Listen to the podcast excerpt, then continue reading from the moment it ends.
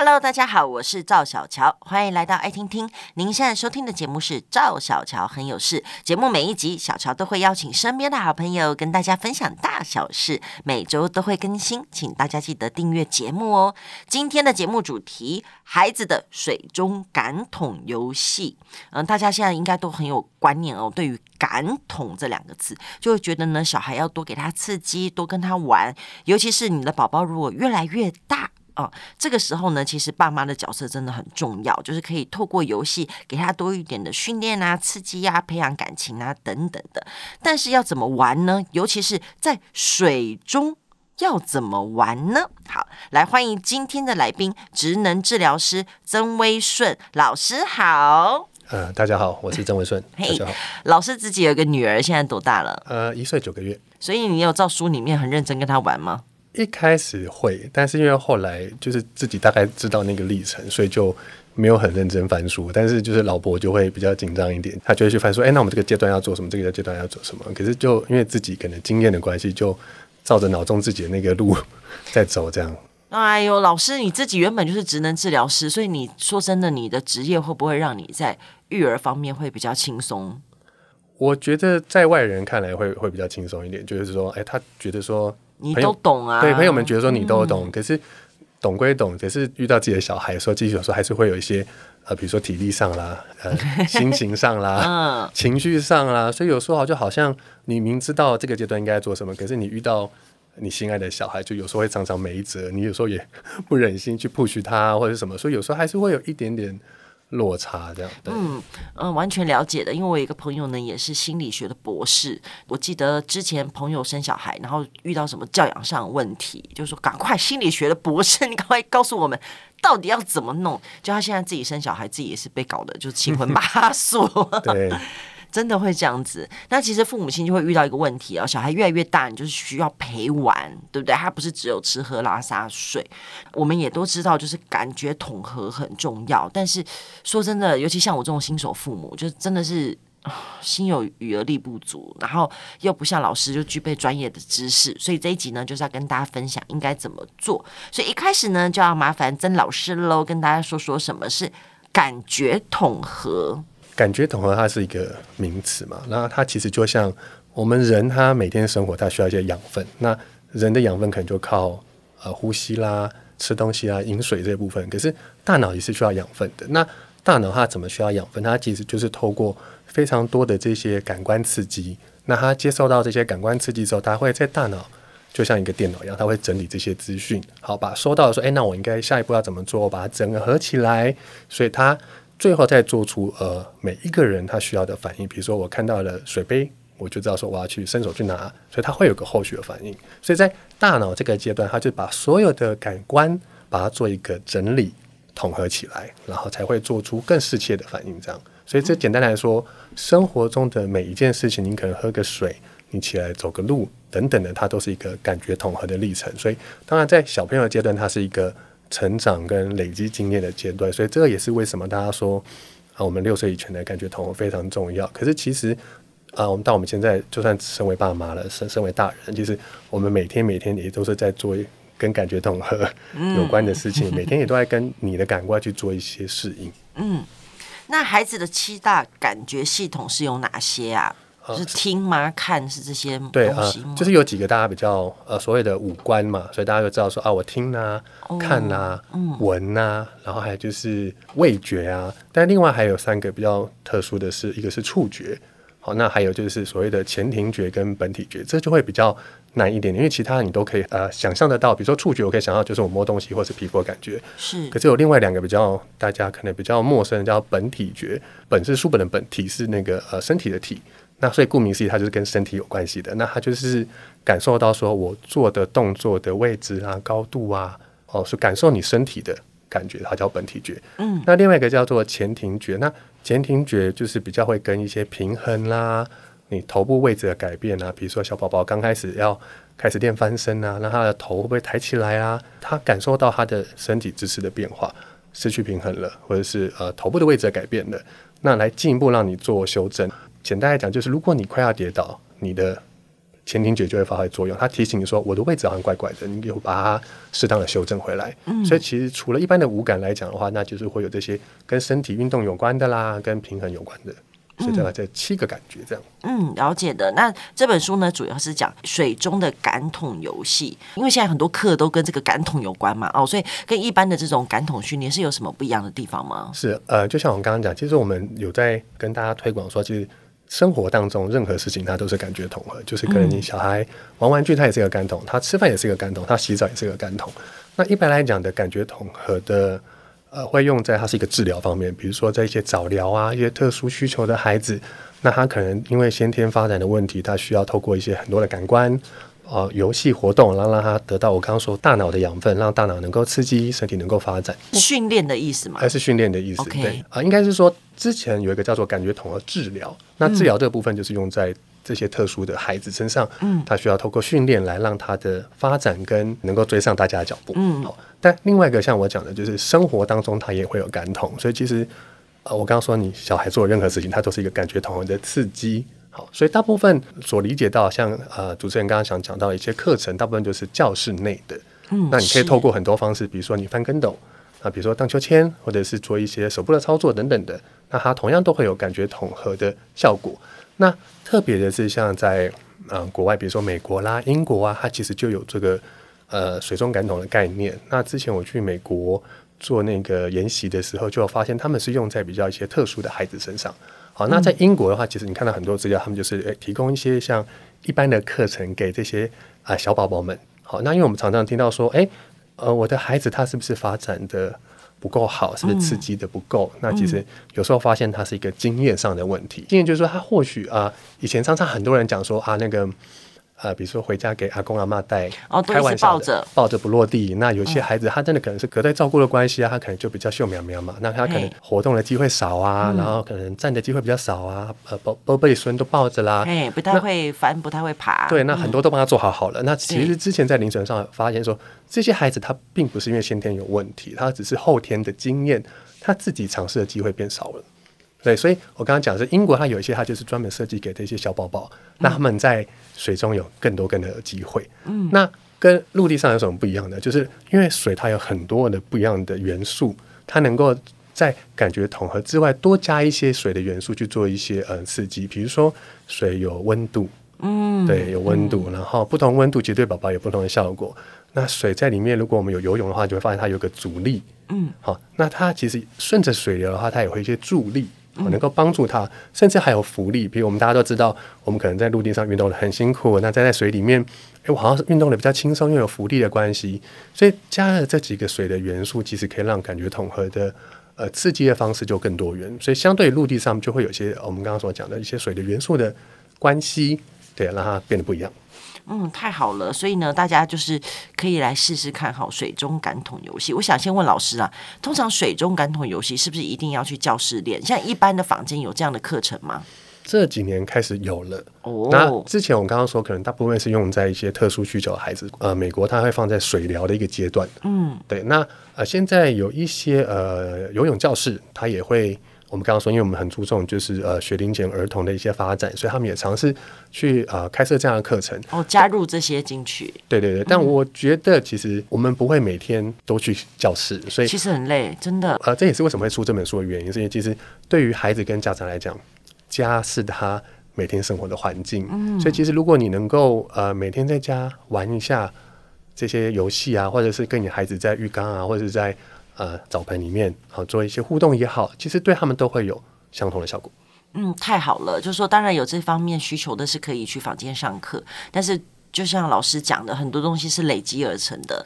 那你可以每天透过，比如说洗澡时间也好啊，或者是说呃这段时间就是跟小孩的玩水时间，然后在这个时间里面呢，可以来做一些水中的感统游戏。那这一本书里面就提到了非常非常多游戏的方式哦，真的还有图解啊等等之类的。这边呢，要不要请老师用说的方式跟大家举例？就是零到一点五岁的孩子有不同阶段，应该有不同游戏吧？呃，没错，就像我们刚刚讲的，就是家是一个最方便的方式。嗯，那再加上，其实我们比较过跟国外比较的话，台湾其实要玩水是真的蛮方便的。比如说，你可能真的可以去游泳池啦，嗯，去运动中心呢，它都会有一些温水的选择。所以，如果当你的孩子长大，你想要更大的空间，其实就可以去泳池玩。对，讲到空间，就是因为我看完这本书，我就想说，我是不是应该把其实澡盆很小哎，很多游戏怎么玩呢、啊？对，那其实还是有很多，就是老师刚刚讲的，就是地方可以做利用。对，因为特别是像有些亲子饭店，它都很主打就是可以亲子玩的游泳池哦，对，还有一些水池，对，对，对，所以其实我们是希望说，我们有分享一些、嗯、啊，不论是宝宝或者是大点的孩子，他都可以在家里啊。的浴缸、澡盆或者是泳池可以玩的，嗯、所以我们先分享几个，就是以小宝宝的部分。好，大概是多小的宝宝？我们来，我们先来、啊。多小宝宝？其实我们大概两三个月就可以开始了。哦，那么早就可以开始了。对，这件事情大家一定很常做。那比如说，大家都会拿一些像是浇花的花洒啦，有洞的小水杯啊，嗯、然后拿起来就会有一些漏水滴滴答答的这件事情，这样。嗯，对。所以其实这件事情，我们一开始就是一个很好跟他互动的方式。好，那因为。它的特殊性是因为水滴它会有声音，嗯，包括水滴它接触到孩子的身上，他会有一些触觉的感受。那还有就是你水的温度，你可能凉凉的啦，温温的啦，然后它会有一些温度的感受。所以大部分我们很常的就是用这个呃漏水的道具，在他比如说眼前动一动，让他眼睛看一看，他就得到了视觉的刺激，嗯，好，或者是你可以跟他呃做一些比较大的声响，然后让这个水滴可能忽高忽低啊，不同的方向，他也可以。接收到原来声音音源不是只有爸妈，还有另外一种声音，甚至在各个方向的声音。嗯，然后他可能会来碰，对不对？对他，甚至更一阶段，比如说有的孩子他呃视力更好了，看得更远了，然后他的动作更好了，他就会想要尝试去摸摸看。我们之前有蛮多孩子，他就是看到水，他觉得很好玩，他就很想要摸，然后他就可以感受到原来这些水滴在我手上的感受是这样。甚至他还有一个回馈，就是他知道他。动了他的手到某一个位置，他可以摸得到水，他有一个成就感，所以说他更了解到说，原来我可以把我的手控制的这么好，嗯，所以所以相对也是他一个对于他自己身体的感觉啦，他的自信的培养这样，所以我觉得这个是非常常用到的一个游戏方式。嗯。好，下一个游戏呢？好，下一个游戏呢，就是我比较想要推荐的，就是啊，我们常常会有一些漂浮玩具，就是放在。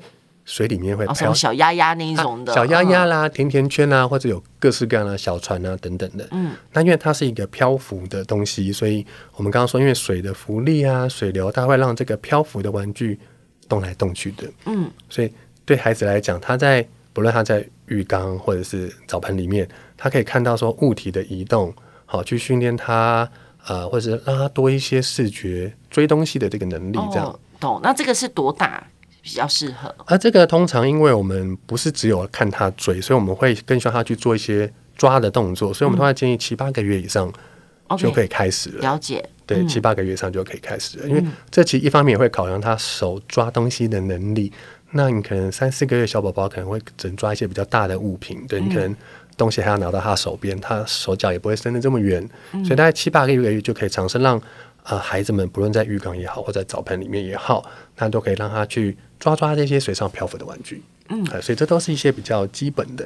那甚至我很想要推荐给大家，就是刚刚小乔也讲到了，就是更大的场地可以做的事情。那我非常推荐，就是比如说我们到了泳池之后，我们可以用我们的双手，好，就是呃双手握拳，好，然后把手你的手伸直，就很像一艘竹筏或小船，让你的孩子他就是你把他抱在你的双手之间。就把它夹紧，这样哦，夹紧，呃，有点像抱它，因为会浮嘛，对不对？对，会浮，对。嗯，只要让它夹紧，就是让它夹在它的腋下。对对对，在腋下，然后让它有点像是挂在你的双手上面。OK，它这就像一个小船跟小竹筏的概念。那因为活活动的场地比较大，你就可以带着它，就是前摇啊，左右摇摆啊。那这个一部分就是让他知道说，因为空间更大了，家长或爸爸妈妈他可以移动的距离更远。再加上，因为这时候你夹紧是他的双脚。可爱的小脚脚是自由的，啊、对对对，它就可以做一些踢踢的动作。哦，对，那我们觉得更重要的是，它其实我们刚刚说游戏不是只有单向的，它其实是双向的。那因为它跟爸爸妈妈挂在一起，它有更多的亲子接触的机会。对，所以我们觉得也非常推荐，就是家长们可以把你的双手伸直，把你的宝宝夹好，当个小船向前出发。那么，老师，如果照你这样讲的话，是不是你会？更推荐用父母亲原本的身体去做，而不要用太多所谓的辅具。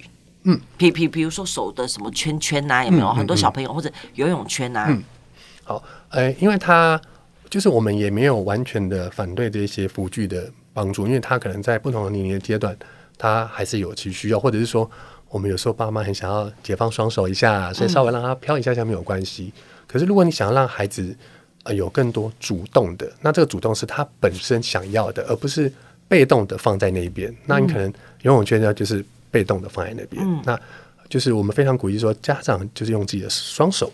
或是你的身体协助你的孩子，然后你也容易观察到孩子的变化、孩子的反应，然后尝试引导他去做出一些主动的动作，比如说踢水啊，或者你跟他讲话啊，可以互动啊，一起抓抓玩具啊。更重要的是，你跟他的距离是比较靠近的，有更多那个所谓大家讲的依附关系啊、安全感的建立，这样。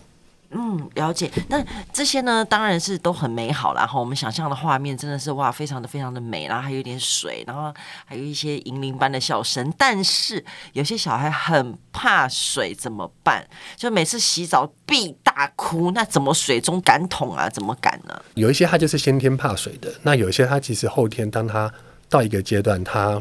有意识到这件事情，比如说像我们家小孩一开始也是很喜欢水，可他中间有一段时间就非常不喜欢水淋上脸的感觉，这样好就是也没有别的，就是会突然这样子啊，会就是说啊，另还有另外一些就是可能我们看一些孩子就是从小 baby 跟我们一起去玩水中感统，就是游泳，那突然他到了一岁两岁多，他意识到说我我踩不到这个地。我们到了比较大的场地的时候，他好像不能控制，所以他又开始有些危险意识的时候，他又会害怕。嗯，所以这两件事，但我们先讲一个比较一开始就是我们有遇到，就是很小宝宝他就真的不喜欢的。可是，嗯，小时候洗澡可能没有发现，然后等到你可能两三岁你才发现。那我觉得那样子一开始就哭得天崩地裂的这些孩子啊，我们觉得最重要的是先做一些陪伴，好，跟他讲说，呃，没关系，爸爸妈妈在你这边，那我们先一起看看，我们先碰碰水就好了，我们不一定要完全的下去，因为有些孩子他就是。你就是给我下去，你就会了。可是那个时候对他们来讲，可反而是更大的刺激。我们应该选择就是呃放慢。我也常常告诉我自己，应该要放慢自己的脚步。然后你要陪伴孩子，然后看说我们可能今天就是做一点简单的接触，比如说我们可能脚碰碰水就好了，对。然后我们可能今天手摸摸看今天温度是什么，甚至是说呃可以选择一个，如果今天不在家里面，我们想要出去泳池的话，也可以建立一个，比如让他。对于这个环境有些熟悉，我们可能今天去就是看看这边有什么啦，你可以跟他介绍。那孩子他在一个比较熟悉的环境的时候，他其实会对于呃一些新奇事物的尝试会比较有安全感。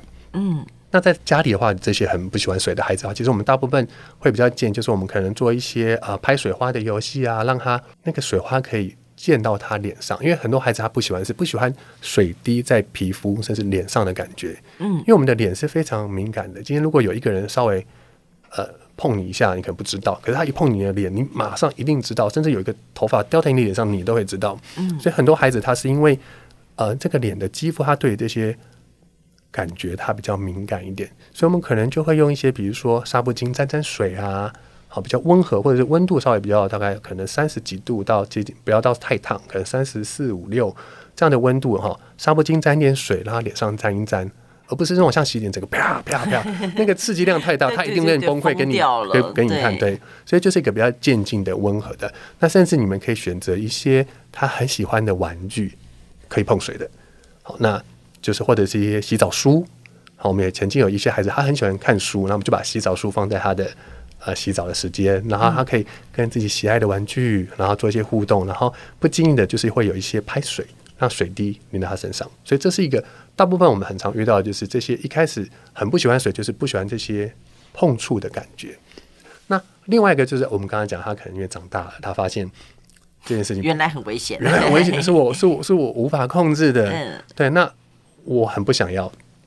所以那个部分就变成说，安全感就很重要。就是我们刚刚提到的，就是爸妈的陪伴，好，甚至是说，可能有时候适度的，我们刚刚提到的辅具就就非常重要啊。这时候就很需要，对，这时候就很需要，就是让他建立一点安全感，比如说浮板啦，好，让他知道说，我其实有一个支撑，那我可能今天就尝试飘飘着就好了。嗯嗯，对，那甚至是说，我们还是可以选择一些他踩得到球，像儿有些也是儿童池，好，你可以选择他踩到的高度，那可能就只是陪他。在里面走一走，甚至是啊，可以在里面玩一些球的游戏，这样啊。那他渐渐的适应到说，他踩得到跟可能踩不到的时候的方式会是什么？还包括说，他因为水流啊，他会有些不平衡啊，他慢慢的去适应说，哦，原来我可以如何在水中控制他的身体。对，甚至有时候我们可以，我们遇到一些孩子，就是他一开始非常的抗拒，他都不想下去。可是我们带着他去观察，比如说，诶，你看别的哥哥姐姐或者是小朋友他们在玩什么，然后你们想要试试看呢，可以跟他讨论。好，他可能就会说那个。哥哥在做的，我也想要试试看。那个时候就是一个很好的时机，嗯、就是可以带他下去这样。嗯嗯，对，所以有时候引导陪伴是后面那个阶段就蛮重要的。哦，真的很不容易耶。那老师要不要跟大家分享一下？如果像你刚刚讲这种两三岁，他已经会怕了，原本不怕，后来怕，那还是有什么样的游戏可以带他们一起做？是，像我刚刚提到那个怕脸上有水滴的感觉，我们就很推荐，就是一个叫打鲨鱼，就是我们刚刚有提到一些漂浮玩具啊，你可以准备一个，比如说。嗯，宝特瓶或者是呃一些棒状的东西，或者用手游，我觉得也没有关系。那我们就跟他说啊，就是呃有鲨鱼漂在水上面啊，有鱼在上面，你要不要用手去把它拍一下？那拍的过程其实就会有些水花，嗯、而且这个水花是他自己制造的水花，不是大人制造的水花。嗯、所以有些孩子他透过这样的练习的过程呢，他知道说我自己的这个水花是可以接受的，然后慢慢的可能就是我们从小小利益到很大利益，让水花从小到大。所以这是一个拍打的过程中就会溅起的水花，让他可以感受到一些水的这些呃温度啦、皮肤上的刺激啊，可能会做一些适应这样。嗯，懂。那个重点就在于说是宝宝自己产生的。的对，嗯，对。那还有另外一个就是我们就是会让他有点像是当扮演小松鼠的游戏这样，我们可能会放一些他可能喜欢的呃石头啦，或者一些会沉在水里面的玩具放在浴缸里面。好，那我们就会说小心哦，爸爸妈妈是老鹰要来抓你喽，那你要。赶快蹲下去把你的宝藏捡起来。那他要捡的这个过程当中，他其实脸会非常靠近水面。好，那他可能想要下去捞东西啊。那另外一个是让他呃可以适应说，原来我脸不小心沾到水也没有关系，而且是他主动靠近水面的。嗯，也是他主动。对，也是他主动。有些孩子他就是不想要弄湿，他脸不想要靠近水。可是如果我们把一些小小东西藏在小玩具藏在水里面，让他。去拿的话，就是又是一个像小杰刚刚讲，他主动去靠近这个水面，嗯、好，所以蛮多孩子他透过这样练习也会比较敢贴近水。然后再一格的部分，就是呃，想要跟大家推荐的呢，就是我们可以站在呃儿童池里面，他、嗯、我们刚刚讲说，他有些是因为他在水里面，他没办法想象跟控制自己的身体，说我怎么会站不稳，我我怎么踩不到？嗯、所以我们先选择一个他踩得到的部分，然后我们就玩一些制造海浪的游戏。好，比如说大人就会在水里面做一些波动啊，那那时候水流就会开始由小变大。那大家如果在海里面都知道，就是那个海浪，它是个会完全影响你身体平衡的一个一个外力，这样是对。所以让小孩觉得说，哎，第一一方面他觉得他制造水浪很很好玩，嗯，另外一个方面就是爸爸妈妈给我的水流这样干扰我，我其实可以做一些，好像也蛮有趣的。对，第一个蛮有趣的，第二个说哦，原来我就算我身体有点不稳，那我可能只要。调整一下姿势，我可能再把脚踩出去站稳。但是不小心，真的不小心，就是有时候稍微一个大浪，让他有点坐下去。那我只要站起来，我好像就可以了。那透过这样子，就是慢慢建立他的自信心，就是说，原来在某些状态下，就是我我自己可以做得到。那在我踩得到地的时候，我也做得到。那甚至这个水流来干扰，我也能够做得到。那相对的，他就会比较。有自信一点点，就是没有这么害怕。那当然有一些就是说啊，可是我们很多水池就是九十一百公分，那那个东西，那当然小孩的身高是先天上就会有一个落差，所以那个部分我们当然没办法克服。可是那种的时候，就是在前面的那个自信心建立之后，我们就开开始说可以用一些辅具。所以也就是为什么很多呃一开始在学游泳一开始，他们会选择用一些浮板啦、浮条啊等等的。好，所以其实可以透过这个小游戏来让他适应如何在水中控制自己的身体。嗯，那有没有那种小孩是他在家浴缸什么都很好，然后但是去水池他就不行？也有吧？有有有，小乔讲到一个非常重要的，哦、就是家里因为你你以为，比如说就像我以为我女儿很，可是或许大家游泳池完全不是那样子。哦，完全不一样，就是因为理论上我们刚刚说家里，大家大家都说家里是一个最温暖的环境。嗯，那这个温暖不是只是说温度上的，还包括你的环境用色啦。安全感，安全感啦，还包括声音，通常是一个比较宁静，嗯，对，可能色调、光线都很好，然后水温控制的很好了。可是你到了泳池，大家如果去过，我举个最夸张的例子，例子就大家如果去过夏天的泳池，嗯，你那个声音之多，对啊，喊烊啊，大的、小的、尖叫的、水流声的、讲话声的。